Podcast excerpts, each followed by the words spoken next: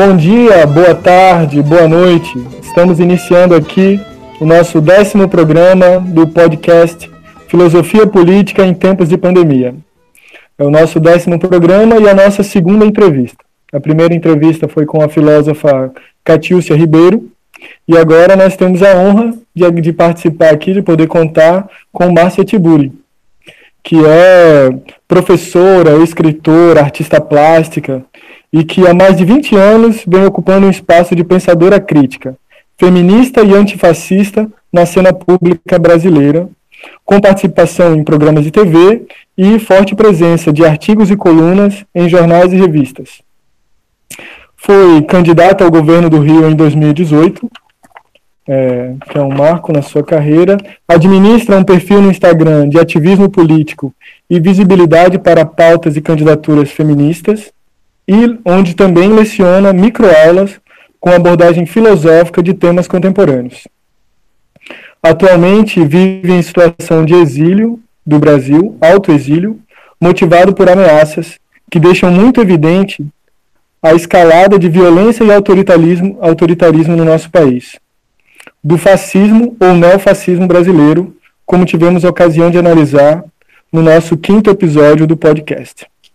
É, Márcia também escreveu livros muito importantes para a filosofia brasileira, tais como o icônico, emblemático Como Conversar com um Fascista, de 2015, mas também Feminismos em, Feminismo em Comum, para todas, todos e todos, O Ridículo Político e o mais recente Delírio do Poder. Márcia também escreve romances e eu espero ter a oportunidade de poder tematizá-los em algum momento. Né, a sua trilogia de romances é intitulada é, Trilogia Íntima. Então, agradeço a todos que podem estar aqui construindo esse projeto do podcast, aos meus companheiros de bancada. Agradeço aos ouvintes né, que têm divulgado e compartilhado. E hoje, particularmente, agradecer a Márcia por ter aceitado o nosso convite e estar aqui com a gente né, para essa entrevista. Agora passo a palavra rapidamente para que cada um se apresente, cada um dos meus companheiros que compõem aqui o rol de entrevistadores hoje. E por último, a professora Márcia para falar umas palavras iniciais e em seguida darmos início de fato à entrevista prevista para hoje. Então, passo a palavra então para que cada um se apresente rapidamente e a gente possa dar início à entrevista. Bom, é, boa tarde, bom dia, boa noite a todos e a todas. Meu nome é Gabriel Cafuri, eu sou professor é, de filosofia do IF Sertão PE, doutor em filosofia pela UFRN, e passo agora a, a palavra para os meus colegas aí. Fábio, acho que vai falar.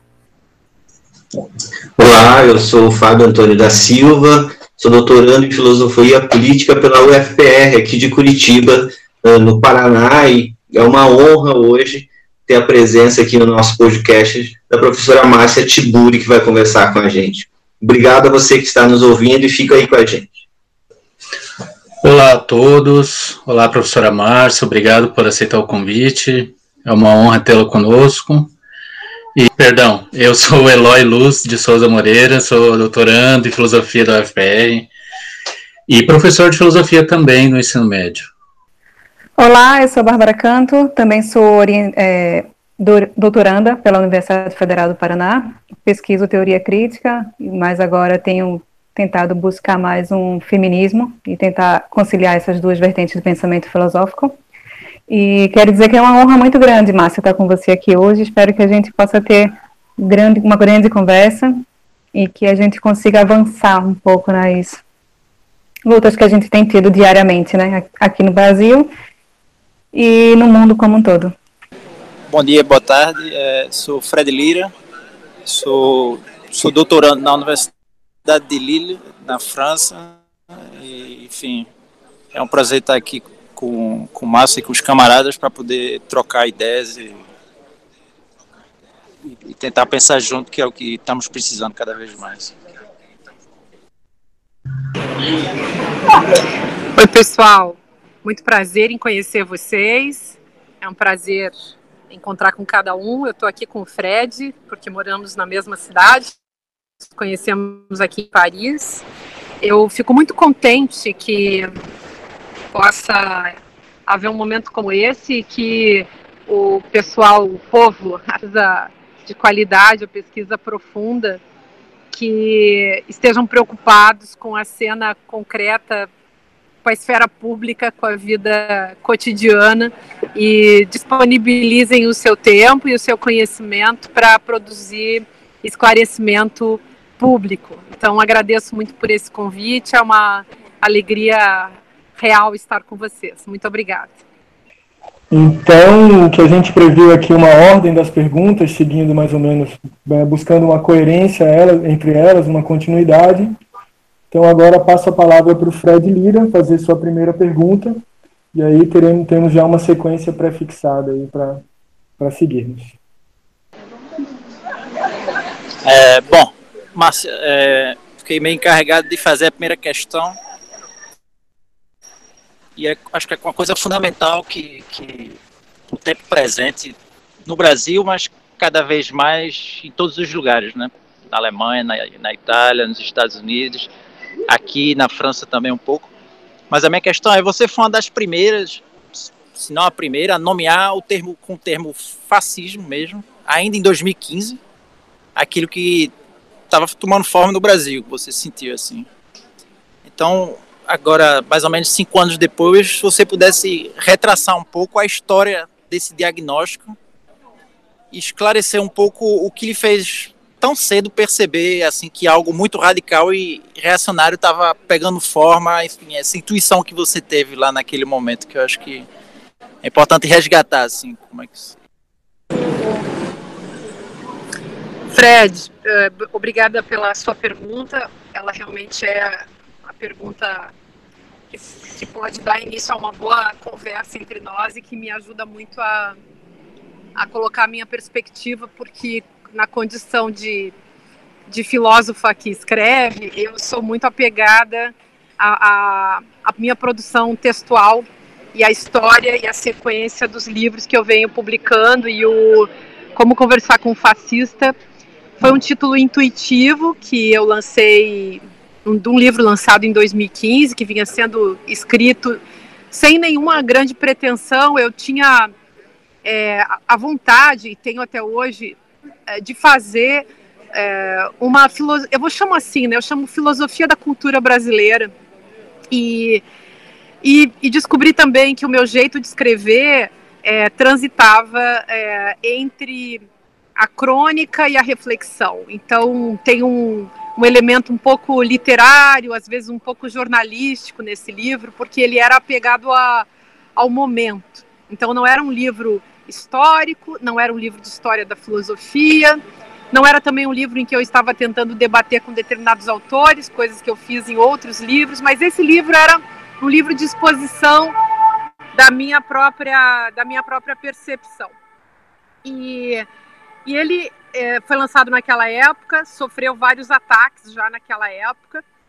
Uma coisa que eu quero contar para vocês é que esse ano, agora em outubro, eu vou lançar um livro que retoma essa história, ou seja, é um livro que vai responder essa pergunta feita pelo Fred com mais cuidado, né, com mais tempo, com 200 páginas. E é um livro no qual eu reavalio o termo fascismo e aí eu vou contar uma novidade também que pode ser curiosa para o podcast de vocês, para o senso, para a curiosidade e para o senso jornalístico também de vocês, que todo mundo tem que ter, né, quando faz um, um podcast. O livro novo vai se chamar Como Derrotar o Turbo Tecno Macho Nazi Fascismo, ou seja lá o nome que você queira, que a gente queira dar ao mal que devemos superar. Vai ter esse título todo. A capa chegou ontem, porque ele na origem ia se chamar só Como Derrotar o Nazifascismo, mas eu realmente fiz alguns capítulos sobre a questão é, desse nome, porque na época eu me lembro que muita gente me contestou. O livro teve um, um vamos chamar assim, entre aspas, um certo sucesso né, de, de público é, eu fico feliz de ver que ele foi muito mais pirateado do que comprado, é, o que dá uma alegria né, para quem escreve. É, os editores não ficam muito felizes, nem os livreiros, mas a gente que está interessado mesmo é em fazer, em provocar né, reflexões, a gente fica feliz. E eu, e eu naquela época, é, qual foi a minha intuição, né, para seguir aí cuidando da, da pergunta feita pelo Fred? Naquela época, eu queria, é, eu na verdade percebi que o, o ódio tinha se tornado um novo afeto. É, não que ele não existisse antes, mas ele tinha entrado com força no metabolismo social e a gente conseguia perceber a materialidade do ódio nos discursos da vida cotidiana. Então, você via nos meios de comunicação de massa, ou nos meios de comunicação em geral, é, você via também no, no cotidiano íntimo, com a família, com os amigos. De repente, as pessoas começavam a vociferar é, falas é, de, de é, realmente de ódio, de é, agressividade e violência, sobretudo contra minorias. E a, a, gente fazia aquelas perguntas que antigamente eram mais inusitadas, né? talvez até pela própria ingenuidade diante do fenômeno. Então a gente perguntava como é que pode né, o sujeito ser pobre e estar tá aqui com ódio de pobres, como é que ele pode ser gay e estar tá aqui com ódio de gays, como é que ele pode é, ser mulher e estar tá aqui com ódio de mulheres e, uh, ao mesmo tempo, junto com esse ódio em relação ao próprio semelhante, um ódio em relação àquele que não seria reconhecido como semelhante, embora também seja semelhante. E, além de tudo, nesse ódio contra si mesmo e contra os outros, na esfera, digamos, mais horizontal da organização social, a gente via e continuamos vendo uma subserviência ao líder autoritário de onde vem ao líder autoritário e a toda uma perspectiva ideológica que não condiz justamente com a posição das vítimas, ou seja, a vítima deveria ter medo e deveria odiar o seu algoz, mas a gente tem visto um movimento que é contrário a isso há bastante tempo. É, no Como Conversar com o Fascista, eu escrevi que isso foi implantado, que isso é uma tecnologia política, e continuei investindo nos livros subsequentes em entender o funcionamento dessas tecnologias políticas, sendo que, inclusive, a gente que é do campo da filosofia, a gente tem que ficar criando esses conceitos, né? Você tem que, muitas vezes, explicar, olha, o ódio não é só uma afetividade negativa, o ódio é também um combustível, uma tecnologia política, algo que pode ser usado dentro de um jogo de linguagem com determinados objetivos. Bom, e, mas de onde vem a ideia? E pra, por que que para mim isso era tão simples? Há muitos anos eu venho, eu estudei, enfim, fiz mestrado e doutorado. Vocês não tinham nem nascido, gente. Eu eu eu fiz meu mestrado e doutorado na, nos anos 90 e, e eu então estudei o Adorno e embora não tenha feito uma tese sobre a questão da personalidade autoritária, eu pesquisei esses livros, trabalhei com esses livros. Meu assunto era sobretudo ética, política, dialética negativa. O mestrado era ainda a questão estética, sobretudo. Então é, é, é muito a minha formação dessa, desse tipo de filosofia alemã com, é, com a teoria crítica e tal. Então, é, e eu vivia sempre pesquisando fascismo e, e nazifascismo, é, por também por curiosidade, até que um belo dia tive um insight que já devia ter tido há muito tempo, mas já faz bastante tempo, bastante tempo, um insight relacionado a, a ao Brasil como um campo de concentração. É, quer dizer, a nossa condição colonizada é uma condição é, que nos coloca sempre, na verdade, numa, num estado de exceção e nos coloca também é, como um território que já é visado como uma espécie de lugar no qual se concentram as populações indesejáveis. Então, nós somos o que sobrou é, dos povos indígeno, indígenas que foram dizimados, nós somos o que sobrou dos negros que foram escravizados no Brasil e que sobreviveram, os, os que conseguiram sobreviver, porque o genocídio negro começa com a escravização das pessoas negras, com as pessoas afro é, descendentes, com as pessoas africanas que no Brasil são então as, o que a gente, o que eles denominam hoje afrodescendentes. É, eu um dia me dei conta, afinal de contas, do óbvio, né, que que a gente vivia em Auschwitz e que eu também que sou descendente de negros, de indígenas, ou seja, o típico aquilo que a Silvia Kusikanki chama de, é, eu não sei pronunciar, é, xixi, né? É, o mestiço, a, a, pessoa misturada, aquilo que as filósofas latino-americanas, a, a Kusikanki, a, a, a chama de, de mestiço, né? O, o, a consciência mestiça foi uma coisa que me pegou. É, mas eu também sou descendente, como vocês são, e eu sou do sul do Brasil, de pessoas que foram chutadas para fora da Europa, de gente que sobrou da Europa. Então, aquele indesejável da Europa que foi lançado no Brasil e que é, pobre, é, sem, sem era nem beira, também se torna um assassino de índios, um assassino de negros, é, um, um pobre coitado da Europa, que depois, para o qual de, depois sobra, às vezes, quando, quando tem sorte, dependendo das circunstâncias, sobra uma cidadania de algum desses países, Alemanha, Itália, França, etc. Sobretudo Itália e Alemanha, para falar do, do, do, do, Brasil.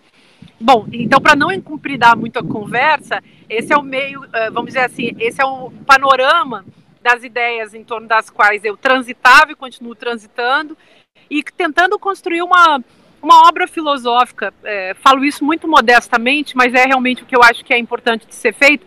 E eu faço isso no meu caso é, com uma consciência feminista, porque eu lastimo muito que as nossas feministas do passado, é, tão importantes, várias delas não tenham deixado muita coisa escrita. Então eu acho importante deixar muita coisa escrita, se ainda houver mundo, pelo menos eu vou deixar bastante coisa escrita.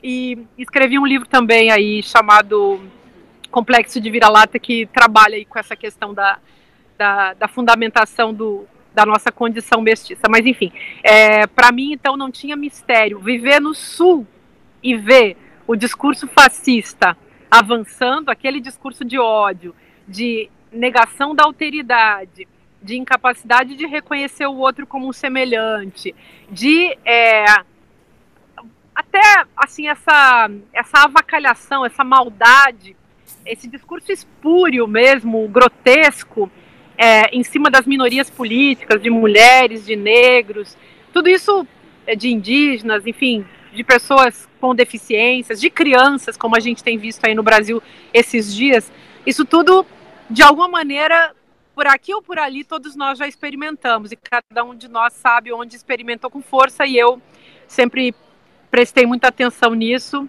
embora tenha tenha assim sempre também buscado caminhos de sobreviver a isso, que não é nada fácil. E por isso eu acabei vindo para a França. Mas enfim, é, é uma herança também de teoria crítica, né? A importância da teoria nas nossas vidas, né, gente? E também nesse sentido, é, como é importante a gente poder partilhar com as pessoas e por isso legal vocês estarem fazendo esse, esse canal aí de podcast.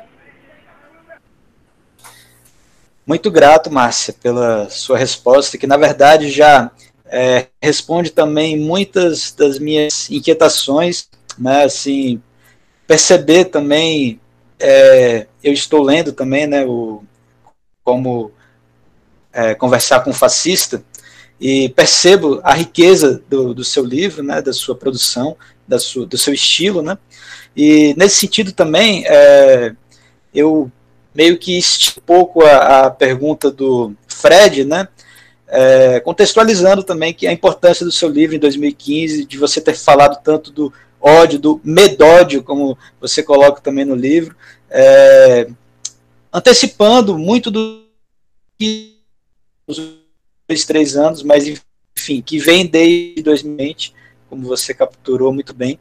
Agora, a importância desse seu livro e da sua, dessa sua teorização, às vezes coloca você, né, é, como se fosse uma representante, né, do, do da, vamos dizer assim, a filósofa da esquerda, é, como um oposto do que seria o Olavo de Carvalho, o filósofo da é, extrema direita, né, assim.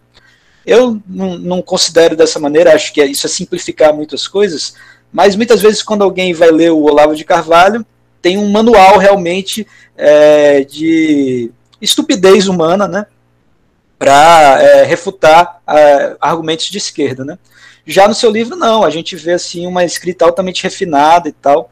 é, e muito interessante, muito cativante. Né? Ao mesmo tempo, tem um, um episódio um biográfico, né, assim, que é, quando você esteve numa entrevista, claro, não, não avisaram você que o Kim Kataguri iria debater com você, você abandonou esse debate. Né? Então, é, não, não digo que abandonou, você respondeu de uma outra maneira, mas é, eu gostaria de saber hoje como é que você vê ou veria é, esse momento, se você debateria ou não com ele, enfim, só uma é, realmente uma pergunta mais de opinião mesmo sua. É, não, essa é uma excelente pergunta também, eu te agradeço por ela. Olha só, é, naquele dia de fato era o dia do julgamento do Lula lá em Porto Alegre, aquela pataquada do TRF4, eles não falavam coisa com coisa, estavam completamente grogues juridicamente. E eu tava, fui para aquela rádio, não vou contar toda a história, porque é longa cada detalhe, mas enfim, fui para aquela rádio, era um jornalista que eu conhecia muito bem, que sempre me entrevistava por conta dos meus livros, cada vez que eu ia para Porto Alegre. Eu tinha acabado de deixar Lula lá no centro da cidade, no, no caminhão é, falando com o povo. Então, é, tava, eu estava muito preocupada, estava muito cansada. E quando comecei a conversar com o jornalista, muito é, sem, sem preocupação, nem tinha é, me dado conta de que estava no ar. E aí, quando entra, é, entram essas pessoas, é, eles me assaltaram com o, celu, com o telefone celular muitas vezes no ano de 2018. Várias vezes eles chegavam com o celular gravando assim, né, de maneira insidiosa, maldosa. E nesse dia eles chegaram também, só que eu não vi, eles chegaram pelas costas, de repente eu ganho um beijo no rosto, que é, é enfim, de alguma uma pessoa muito íntima que faz isso em você, né? E quando eu olho, eu não tanto que eu pensei, deve ser um aluno, deve ser um, um estagiário aqui da rádio, porque era muito jovem. E quando ele senta na minha frente, que eu me dou conta que era o menino do MBL que de menino, de menino tem só a idade, né? Porque é um, é um velhaco né, da política e, e ele certamente estava procurando polêmica, procurando é, como se tornar mais famoso para poder se tornar deputado. Isso aí era a tecnologia básica também deles diariamente, assim, com várias pessoas. Naquele dia eu fui a vítima. Não me arrependo nem um pouco. É, de fato, para que haja um diálogo, a gente precisa de outra de outro contexto. Sequer uma entrevista jornalística é, pode alcançar a condição de diálogo. E foi muito importante também para assim, para situar a questão do meu livro. Aí vou falar algumas coisas que são é, epistemologicamente fundamentais. É, a partir daquele episódio, eu comecei a explicar para as pessoas a diferença entre bate-papo, entrevista, é, conversação e diálogo. Então, o diálogo, comecei a explicar, gente, às vezes você dialoga com um autor que já morreu há séculos, você dialoga com Platão, você dialoga com Tolstói, com Clarice Lispector, com Simone de Beauvoir, com Christine de Pizan, mas você não dialoga muitas vezes com uma pessoa que você passou a vida inteira do lado dela. Você pode morar na mesma casa de uma pessoa com quem você troca palavras, com quem você até conversa, mas com quem você não dialoga. Então, é, o diálogo não era questão, tampouco uma conversação. Uma conversação é, implica um processo também mais complexo. Também não era, nesse caso, claro, eu poderia ter ficado ali batendo papo ou batendo boca, e eu não tenho tempo para isso nem disposição e não quero ser aquela que vai segurar o microfone para os fascistas ficarem fazendo seus discursos espúrios. O que me colocaria também na posição de uma pessoa que apoia a, a aparição e a participação dessas pessoas na destruição da esfera pública, que foi a grande, a grande metodologia que eles aplicaram no Brasil nos últimos anos. Inclusive, Olavo de Carvalho é muito importante nisso. Eu não gostava de citar Olavo de Carvalho, mas agora que a gente caiu na lama, vamos lá, vamos citar Olavo de Carvalho. Eu não citava, até porque eu o bloqueei há mais ou menos uns 15 anos, sei lá quantos anos no Twitter, acho que foi a primeira pessoa que eu bloqueei, porque ele já me perseguia há muito tempo. Quando eu lancei Como Conversar com um Fascista, ele lançou um Twitter, que eu não sei se ele apagou depois, que saiu aí pelas redes dizendo assim, como ele falava, como, vou escrever um livro chamado Como Conversar com o Cu da Mãe, da Márcia Tiburi.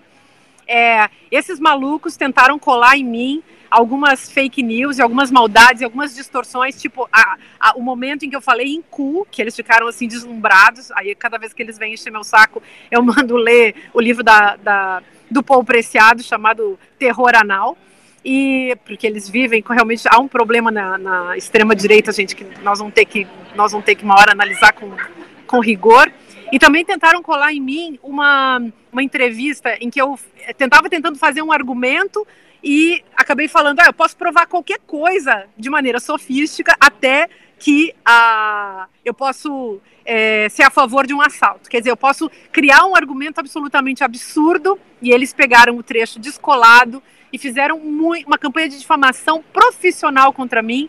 É, claro, angariaram também o, o, o, apoio aí de muita gente voluntária da maldade, mas é, foi uma coisa profissional muito bem feita. Então, eu não me arrependo nem um pouco, é, continuo achando que nós precisamos colocar a questão como conversar com o fascista é, num sentido da ironia socrática que tem nessa, nesse enunciado, que é uma questão, não é uma pergunta exatamente, também não é, é, um livro de autoajuda, em que pese que muita gente lê esse livro como autoajuda política, e eu não estou achando nada ruim. Quer dizer, como é que você faz disso também um, um apoio né, psicológico no dia a dia? E muita gente já comprava o livro naquela época ele é, para dar de presente para os fascistas da família. Tinha gente que me dizia assim que entrava no ônibus, começava a ouvir o papo, papo de ódio, tirava o livro da bolsa e botava na cara para servir de escudo. E, e eu acho que isso foi uma coisa, assim, houve muitos desses pequenos eventos da vida cotidiana e eu acho que o livro encontrou um lugar legal. Mas deixa eu contar para vocês uma coisa horrível também, né? A gente tem coisa mais importante para falar, mas eu preciso contar isso que eu contei agora no, no Como Derrotar o Tecno Turbo Macho Nazi Fascismo. É, teve um professor da PUC de São Paulo que ele ia para as livrarias e ele escondia meu livro, vocês sabiam? Um professor que não é de direita.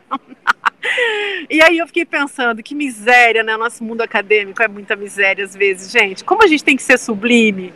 Para que, que a gente leu a crítica da razão pura, a crítica da razão prática e a crítica da faculdade de julgar? Me digam. É para a gente ser sublime, gente. É para a gente ir para o topo. Da, a gente tem que ser assim, a gente tem que fazer um esforço de realizar a condição humana no seu ápice. E, quer dizer, claro que isso tudo é muito complexo, mas a gente tem que tentar puxar para cima essa coisa de ser um ser humano vivendo na comunidade humana. A, a, dignidade humana tem que voltar à cena. E aí eu me lembro desse professor dando aula e as pessoas gravaram e me mandaram. E ele dizia, ele me dizia, gente, era de uma misoginia, era assustador. E ele dizia que ia na livraria, escondia meu livro, escondia o livro atrás dos outros e que eu não devia ter escrito esse livro. E eu fico pensando, mas por que, que uma pessoa não deve escrever um livro meu? Cada um deve escrever o livro que quiser. Se você não quer ler, não leia. Mas assim, esconder o meu livro, que mal fiz eu para essas pessoas, né? Eu tenho um amigo pai de santo que me diz assim, ele diz assim, Márcia, tem gente que te odeia só porque você existe, e eu acho que esse é o caso. esse cidadão aí, que eu sei bem o nome, porque dos tantos inimigos que eu tenho, tem alguns que eu guardo o nome, né? Até porque esses são, às vezes, tem, são muito insensados aí pelo mundo acadêmico, né? E aí eu, putz, coitado. Mas enfim, só para contar para vocês que esse livro tem, tem a história da recepção desse livro, que a gente também realmente não pode jogar, não pode jogar fora. Obrigada pela pergunta. Oi, professora, muito obrigado pela resposta. Eu acho até que é muito interessante porque ajuda a mostrar um pouco a origem desse. Hoje você liga a TV e você vê esse falso debate, né?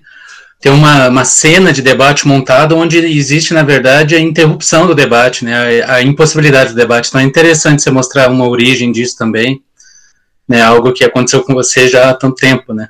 Você pegou esse início ali também.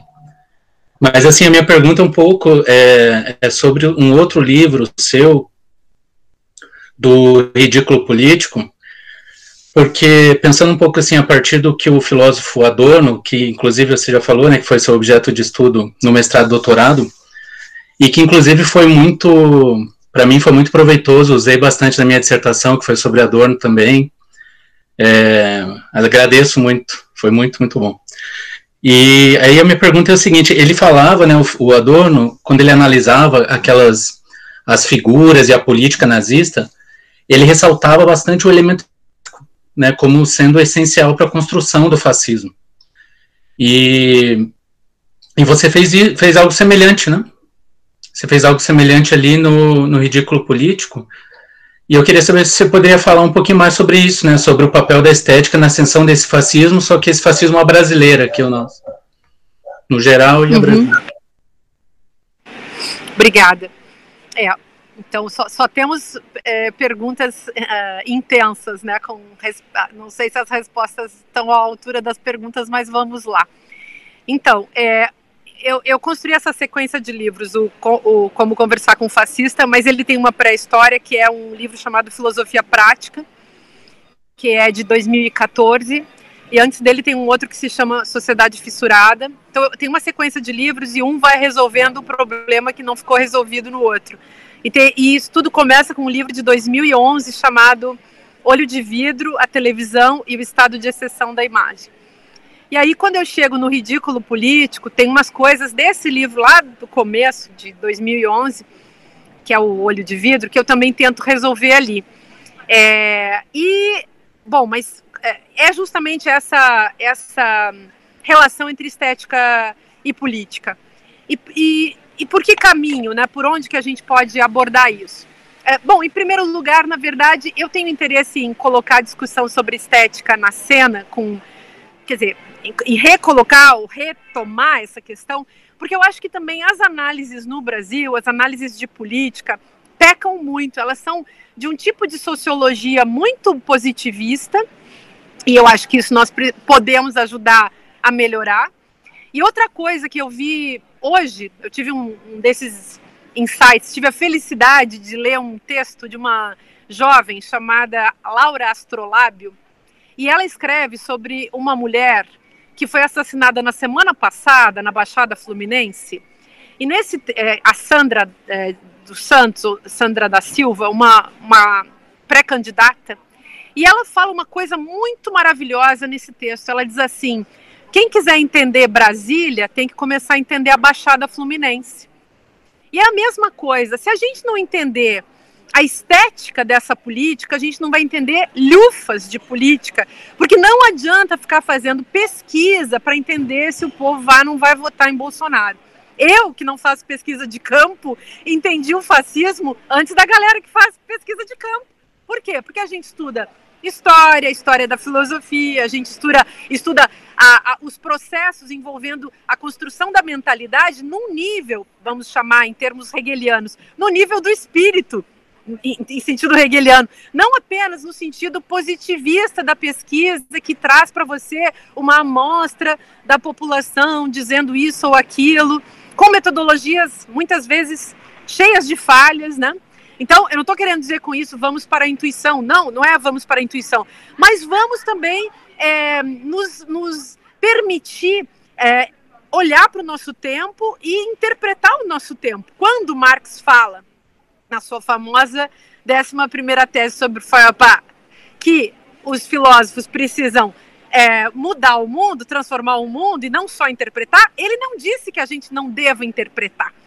Então ele disse: vamos transformar, mas é óbvio que nós precisamos, para transformar, precisamos interpretar. E é claro também que a gente tem uma tradição incrível no século XX que eh, nos. É, é, que nos permite também não cair nas armadilhas da interpretação.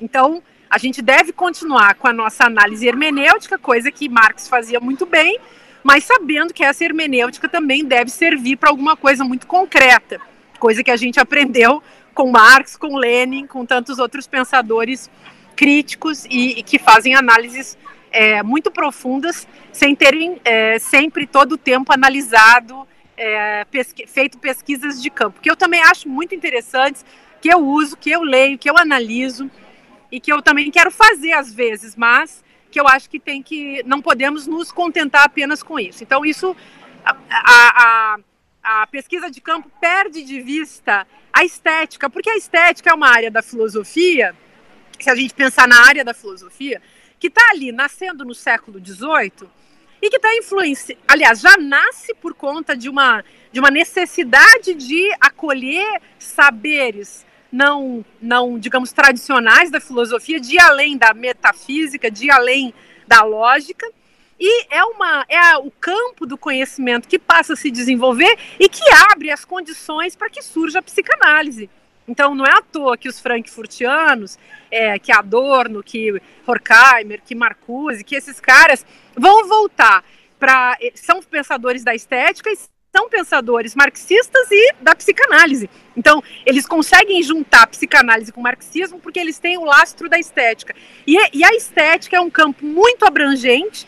É, a gente, assim, vai das, do Kant a, a, ao Heidegger, a gente passa por tanta gente interessante, por tantas teorias que são que abrem realmente muitas perspectivas. Você consegue pensar o corpo, consegue pensar a linguagem, consegue pensar os, a percepção, os sentidos, os meios de comunicação. É, você consegue pensar Wittgenstein a partir da estética. Então, eu acho, estou falando aqui, claro, com gente que sabe o que eu estou dizendo, então não, não precisa a gente agora aprofundar tanto nisso, mas fica, fica a dica aí para quem quiser avançar nessa, nessa investigação. Então é muito meu campo de estudos. Eu passei a vida ensinando estética. Aqui em Paris também, o curso que eu dei semestre ano passado foi sobre estética e política, eu fui falar do ridículo político, justamente. É, eu continuei a pesquisa do ridículo político e, e fiz um, um artigo novo agora com também é, um artigo mais acadêmico, porque esse livro, embora ele possa ser considerado um, um ensaio acadêmico, ele, ele ainda é um ensaio muito nessa linha, digamos, mais aberta, né?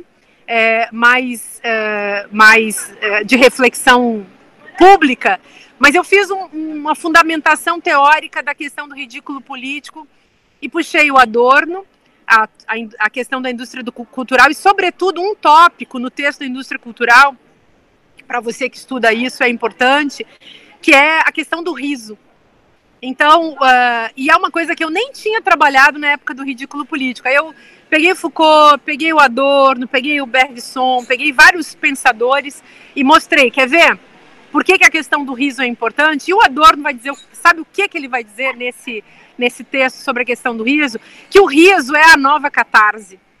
Quando a gente viu essa semana, e eu, e eu quis mostrar como isso está na cultura política brasileira há bastante tempo, quando a gente viu essa semana é, a criança aquela, uh, naquela situação difícil com o Bolsonaro sendo. É, Bolsonaro fazendo papel de Silvio Santos assediando uma criança talvez ele nem perceba o grau de pedofilia que da, da, da cultura da pedofilia da qual ele está participando. Mas essa criança também falou do Pantanal pegando fogo.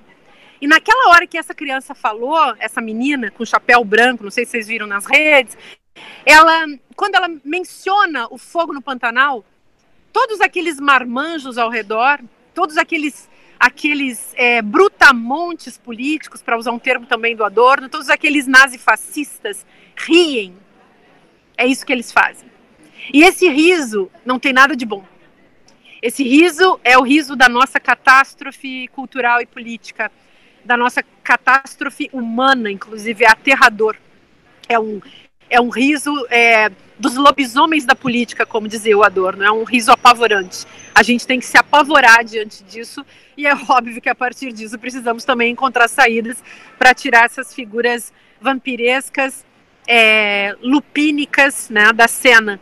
É, é, eu, então, é um, é um livro para mim muito caro, porque é um livro bem importante na minha trajetória de, de reflexão sobre esse assunto, porque é o livro no qual eu, eu tento mostrar que o ridículo foi também uma tecnologia política, e eu acho que meu livro é de 2017, mas a prova histórica concreta aparece em 2018, porque Bolsonaro se elege e todos os monstrengos da política, todos aqueles que fizeram o discurso grotesco é, junto com ele. Janaína, Janaína Pascoal, por exemplo, para dar um, enfim, citar um nome aí que é muito conhecido, que foi a deputada estadual mais votada da história.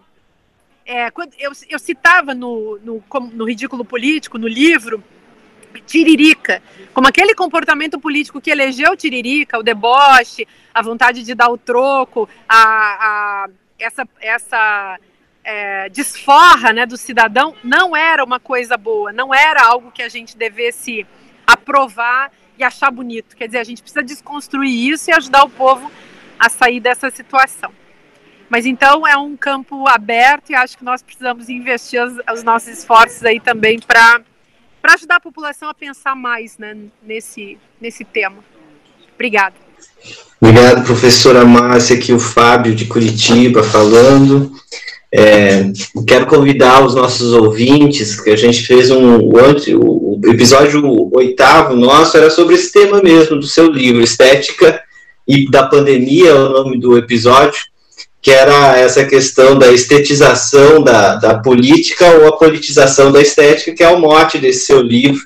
Também convido os, os ouvintes a conhecer, quem não conhece seu livro, que é exatamente a questão que a gente estava tratando lá naquele podcast. Mas uh, a minha questão, é, eu gostaria de saber, assim, pensando um pouco mais nas ideias que, pelo jeito, estão presentes mais no seu livro desse ano, no Delírio do Poder, é, como você avalia a situação do Rio de Janeiro, hoje, né, com o governador afastado, esse estado que a gente fez nos episódios 2 e 3, uma espécie de avaliação do Brasil, parece um estado que, ao meu ver, é uma espécie de espelho da política nacional, né, é, e eu te pergunto especificamente do Rio, né, porque a gente sabe que em 2018 você ganhou quase meio milhão de, de eleitores que expressaram na urna a, o apoio à tua candidatura para o governo do Estado. Então, para a gente, principalmente que conhece o Rio como eu, como turista, né, o que, que acontece com aquele Estado, né, que nenhum governo termina, mas parece que a direita sempre continua lá? Poxa, vocês só fazem perguntas simplesinhas, né? Mas vamos lá. É, olha só. Uh, obrigada pela, pela questão. É, então, aí, né, nesse projeto de, de fazer a crônica política, nesse caso de 2018, eu realmente é, afundei, né, mergulhei nas águas nas águas turvas, é, nas águas contaminadas né, da, da Baía de Guanabara.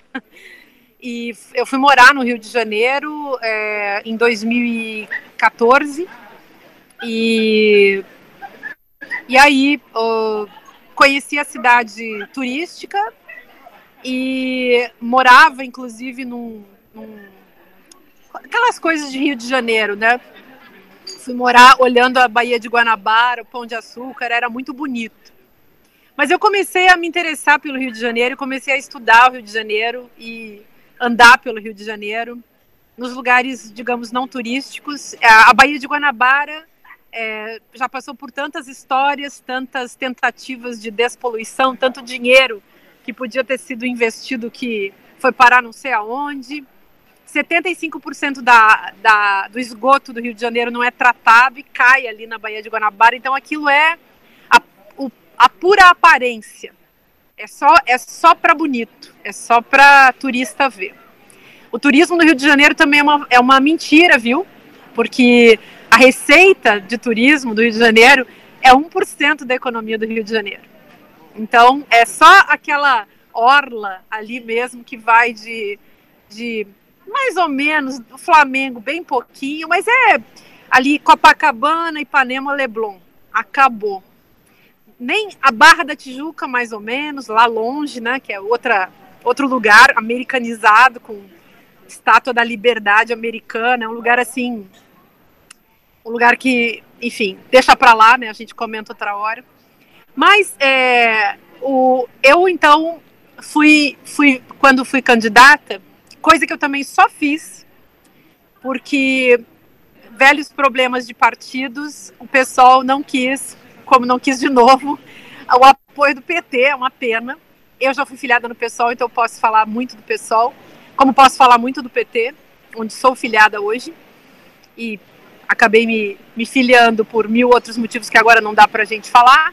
Mas é, o ponto que importa aí nessa, nessa discussão, nesse, nesse livro, é que eu queria realmente fazer uma crônica da situação brasileira e contando também um pouco da minha história para uh, tornar esse livro mais útil, ou seja, eu tenho muita esperança de que as mulheres, sobretudo, e as pessoas que não são envolvidas com política partidária comecem a se envolver com política, inclusive partidária.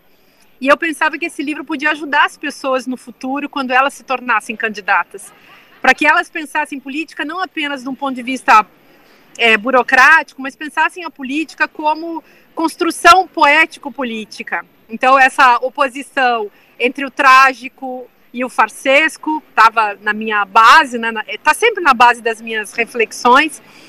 E, e eu queria é, tentar construir justamente uma reflexão que fosse para esse lado do, do sujeito trágico que participa da política. E ali eu fui descobrindo categorias na minha própria participação. Eu acho que eu nunca teria entendido o que, que significa ser uma intrusa na política se eu não tivesse então feito essa, essa participado dessa candidatura e, e participado dessa campanha. Ali eu pude ver realmente a verdade do Rio de Janeiro.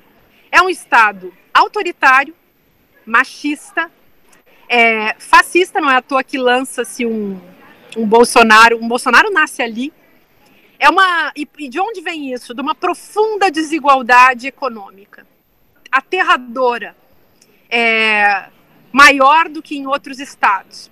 O Rio de Janeiro é, é ele não tem densidade econômica nenhuma, é um estado sem densidade econômica, é um estado que tem uma, uma burguesia, uma elite é, de funcionários públicos, é, uma população muito aviltada, muito maltratada, uma população muito irritada, muito incomodada.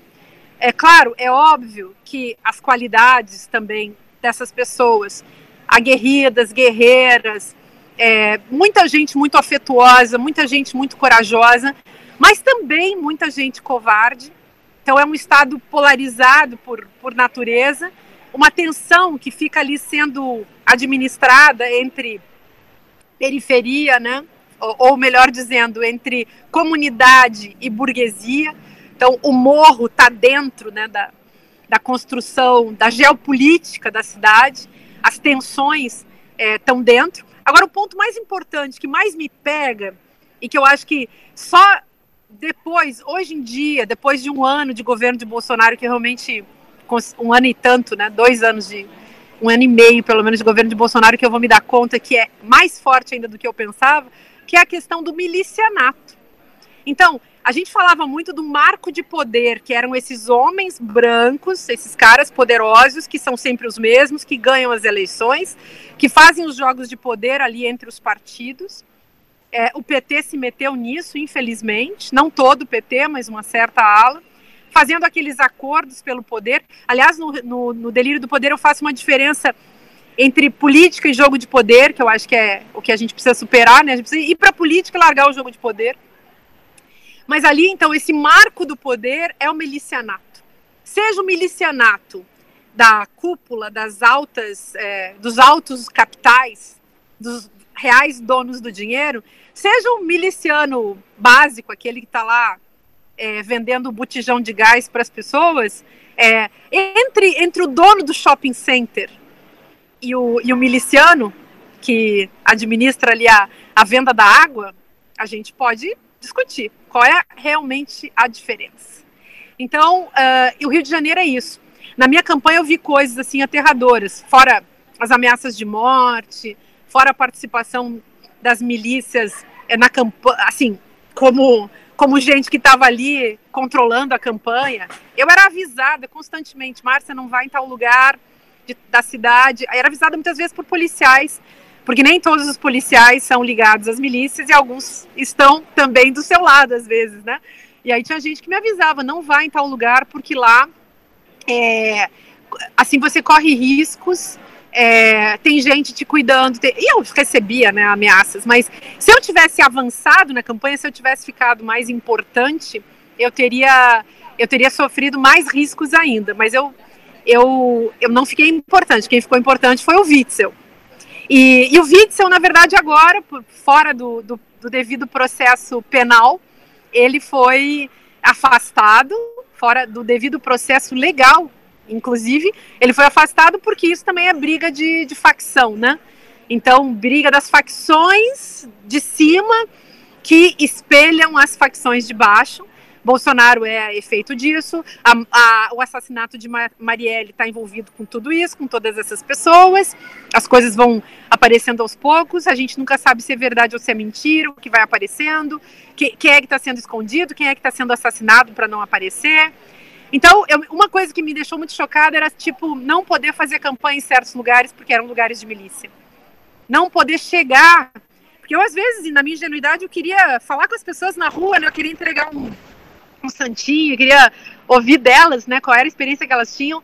E às vezes eu tava numa rua e aí eu via gente lá me olhando de longe e disse, ah, eu quero lá falar com aquelas pessoas. As pessoas diziam, não, lá não pode, lá o voto já é de fulano de tal, lá o partido já é tal.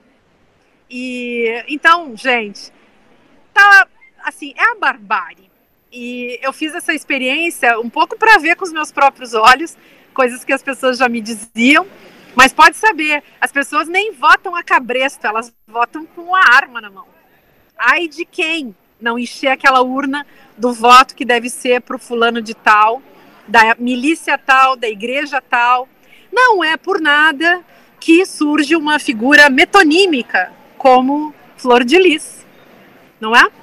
Flor de Lis é a metonímia, é a junção da política com a igreja, do, da, do poder com a igreja, com o poder econômico, com o delírio do poder, né, é o delírio do poder completo, porque é uma mistura de muitas coisas bizarras e o ponto, a questão estética aí também é importante, porque todo o êxtase religioso promovido né, por essas figuras, das quais Flor de Lis é mais um exemplar, também só pode ser compreendido esteticamente, não pode ser compreendido através de análises é, positivistas, de sociologia positivista, né?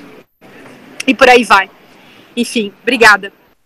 Olá, professora. É, é, você tocou num ponto agora que eu acho muito interessante, que é sobre é, a representatividade da mulher dentro da política.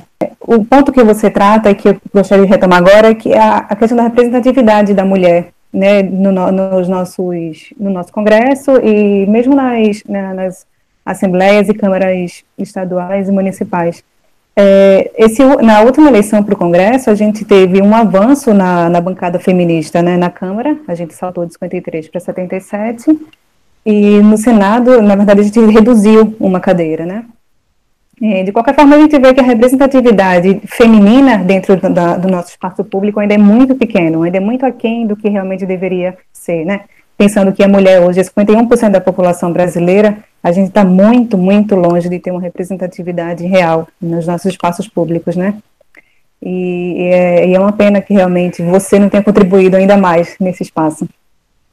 Mas pegando um outro ponto, que agora pegando o seu livro do Feminismo em Comum para Todas, Todos e Todos, é, lá você vai relatar o feminismo como sendo, você vai falar que o feminismo é um relatar-se a si mesma, né? E isso porque somente ser feminista não basta para modificar a conjuntura enfrentada pelas mulheres. É, nesse ano, devido ao isolamento, né, por conta do Covid, é, é esse, esse evento tão drástico, ele expôs de forma muito cruciante, excruciante, as dificuldades enfrentadas pelas mulheres né, no cotidiano. É, a gente vai de uma tripla jornada de trabalho a um aumento absurdo da violência doméstica, o feminicídio atingindo pontos inexplicáveis e intratáveis. É, como você percebe que a luta feminismo ainda, o feminismo tem muita batalha ainda para vencer, para avançar, mas como você consegue conceber o feminismo hoje? Em, em, que medida ele pode avançar nessa, nessa luta? Obrigada, Bárbara. É, é uma, uma questão das mais importantes, a meu ver, para mim pessoalmente, inclusive, porque eu, eu me preocupo muito que as mulheres possam avançar em em 2015 eu ainda era filiada no PSOL e foi o PSOL, aliás, que me inspirou. Eu falei para as feministas aí do Brasil, falei muito porque fiz reuniões no Rio, São Paulo, num monte de lugares, várias cidades, várias capitais, Belo Horizonte, Porto Alegre, do sul, do norte ao sul. A gente fez muitas reuniões para fundar é, um movimento chamado Partida, Mas a ideia vem de eu estar tá num partido, perceber o machismo do partido e dizer, gente, precisamos de um partido feminista, porque assim não dá. O pessoal se tornou bem mais feminista a partir dali e o PT também. Mas a gente lançou esse movimento chamado Partida, que funciona até hoje, que está transitando das mais. A ideia também do movimento é ser muito aberto, é, é produzir formação, estimulação e, e ser muito anarquista e desorganizado para ele poder funcionar à sua maneira, sem virar uma nova hierarquia louca, né?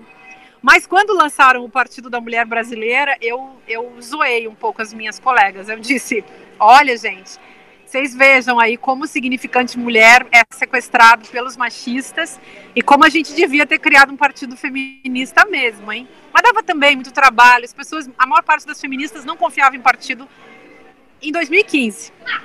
Só que teve uma onda de lá para cá, muita coisa aconteceu.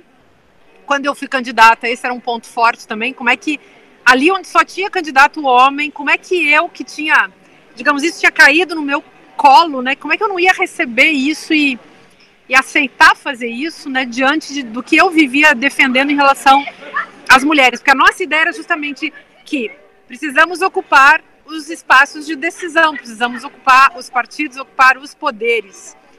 E, inclusive, até hoje eu vivo dizendo: se nós não ocupamos, os bolsonaristas ocupam. Então, a gente precisa fazer esse movimento de sair do nosso espaço tradicional e ir para esse para esse espaço aí desafiador e difícil, né? E, e, eu acho que realmente, é, eu acho não, é evidente que há uma pequena mudança, porque em 2016, 2015 já, muitas mulheres foram candidatas. Marielle fazia parte da partida lá do Rio, a gente vivia juntas. É, nossa, nossa aproximação justamente tem a ver com a partida. É, a Marielle, não sei se vocês sabem, ela queria ser senadora. E a, e a, mas o pessoal não quis que ela fosse senadora. E aí queriam colocar ela na, de vice do Tarcísio. Só que a Marielle, politicamente, já era muito maior que o Tarcísio. E as pessoas só conseguiram ver isso quando ela foi assassinada. Quando a Marielle queria ser senadora, eu tinha recebido uma sondagem para me candidatar ao Senado, só que eu não tenho vontade desses cargos.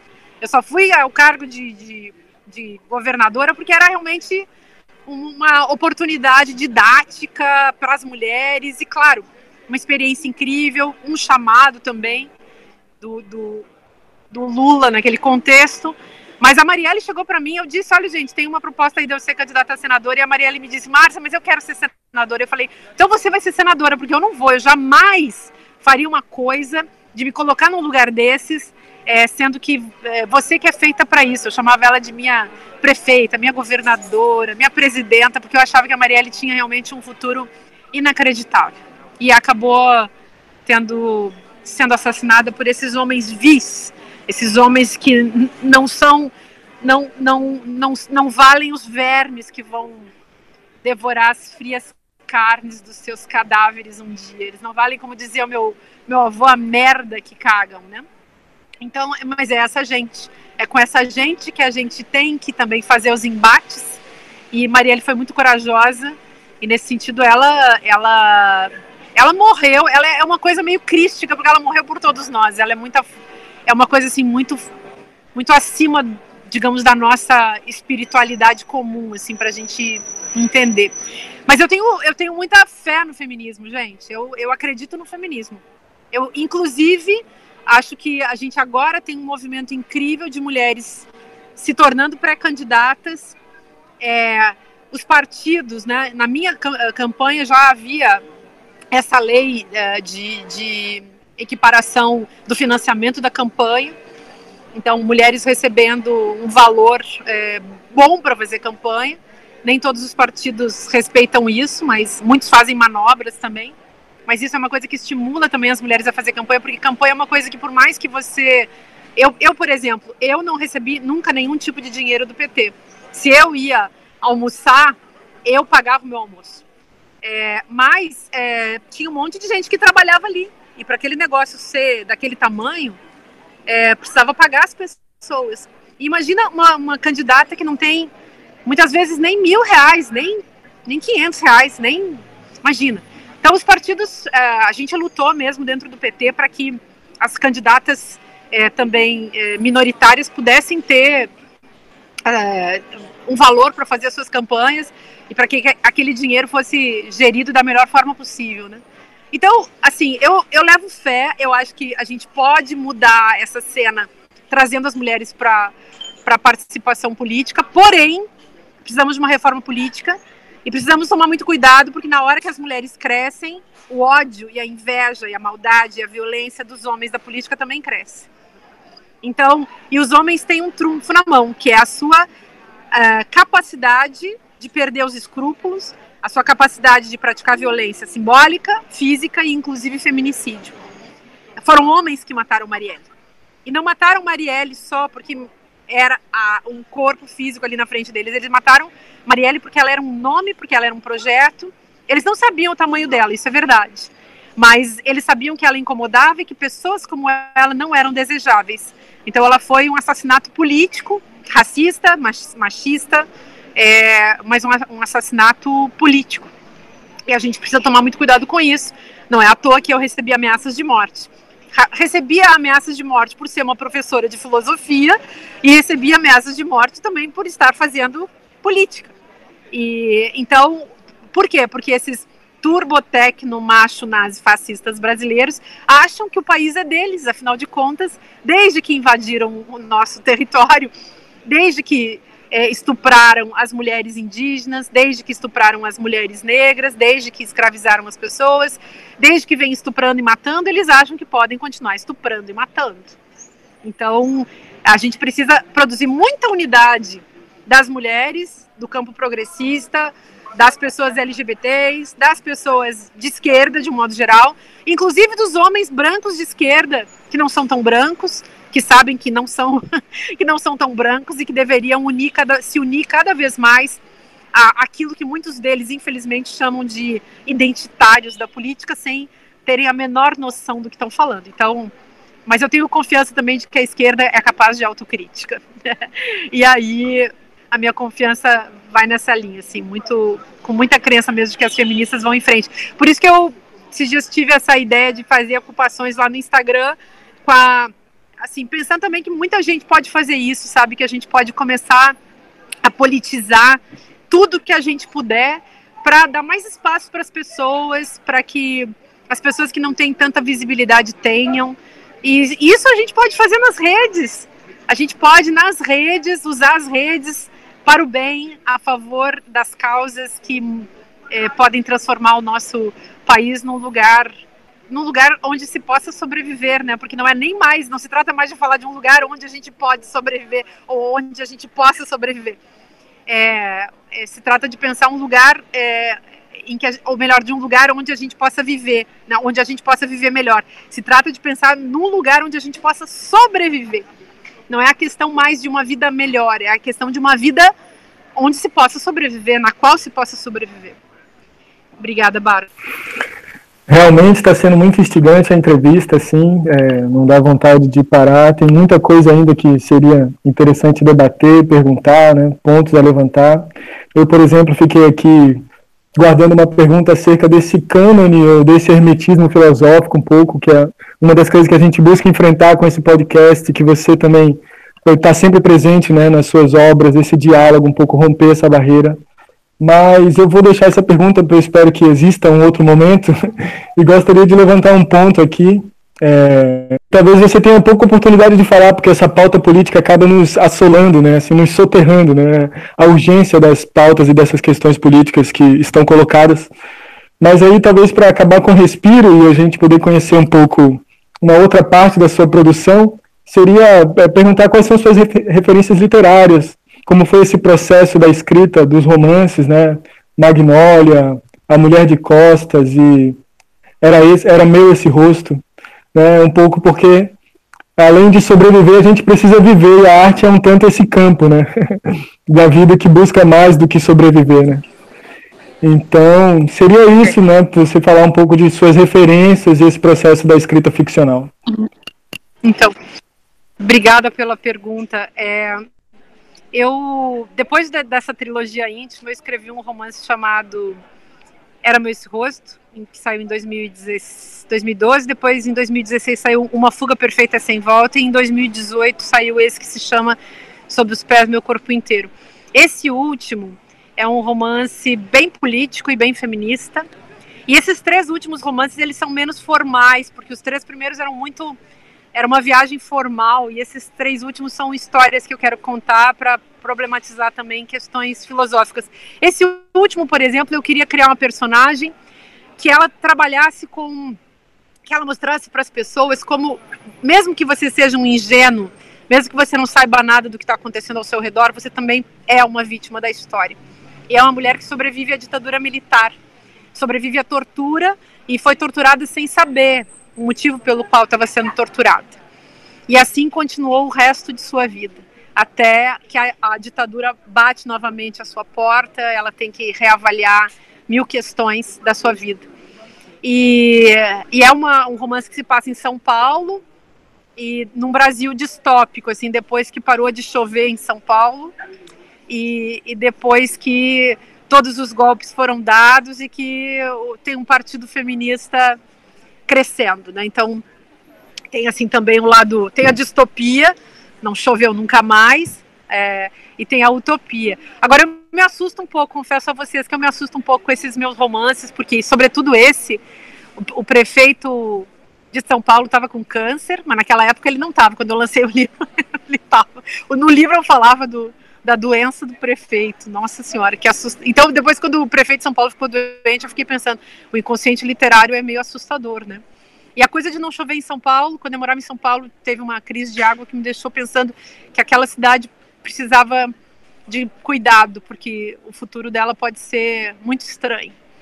É, digamos, sem chuva vai ser difícil, né? Mas essa, esse é o destino também, considerando a destruição é, da floresta amazônica e a destruição de tantos outros biomas e de tantos espaços que deveriam ser preservados ecologicamente. Então, esse, esse governo não está destruindo só o presente, ele está destruindo o futuro, né? Bom, mas eu tenho me ocupado em escrever, agora estou escrevendo um romance novo, inspirado também na minha saída do Brasil, mas eu, eu faço, eu gosto muito da imaginação, gosto muito da ficção é, bem, bem pesada mesmo, de inventar bastante, mas às vezes pego alguns, alguns tópicos e agora estou usando essa, essa questão desse exílio e outras e outros e outros dramas relacionados à história do Brasil.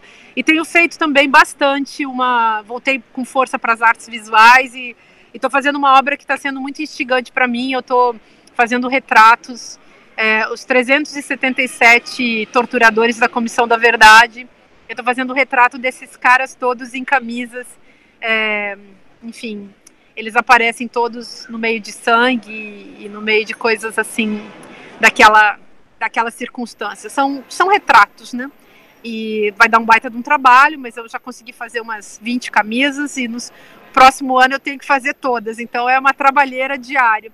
E está sendo muito, muito interessante trabalhar com isso. Eu te agradeço pela pergunta, porque realmente é na arte, né? É na cultura, é na criação que a gente que a gente sobrevive. E eu lembro sempre é de um texto da Melanie Klein que se chama Inveja e Gratidão.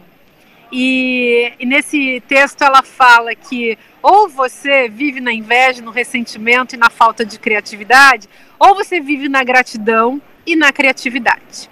Então, que se você foi forjado na gratidão, você é capaz de se tornar um sujeito criativo. Mas se você foi forjado na inveja, você não tem saída.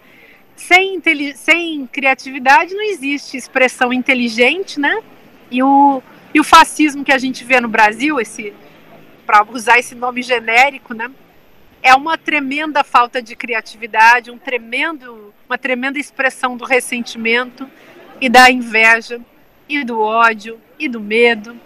Então, acho que a gente pode se salvar e dar a mão para os outros também através das nossas criações artísticas, mesmo que elas sejam criações, ou até quando elas são criações filosóficas, né? E, e aí a gente é capaz de seguir. Obrigada. Muito obrigada.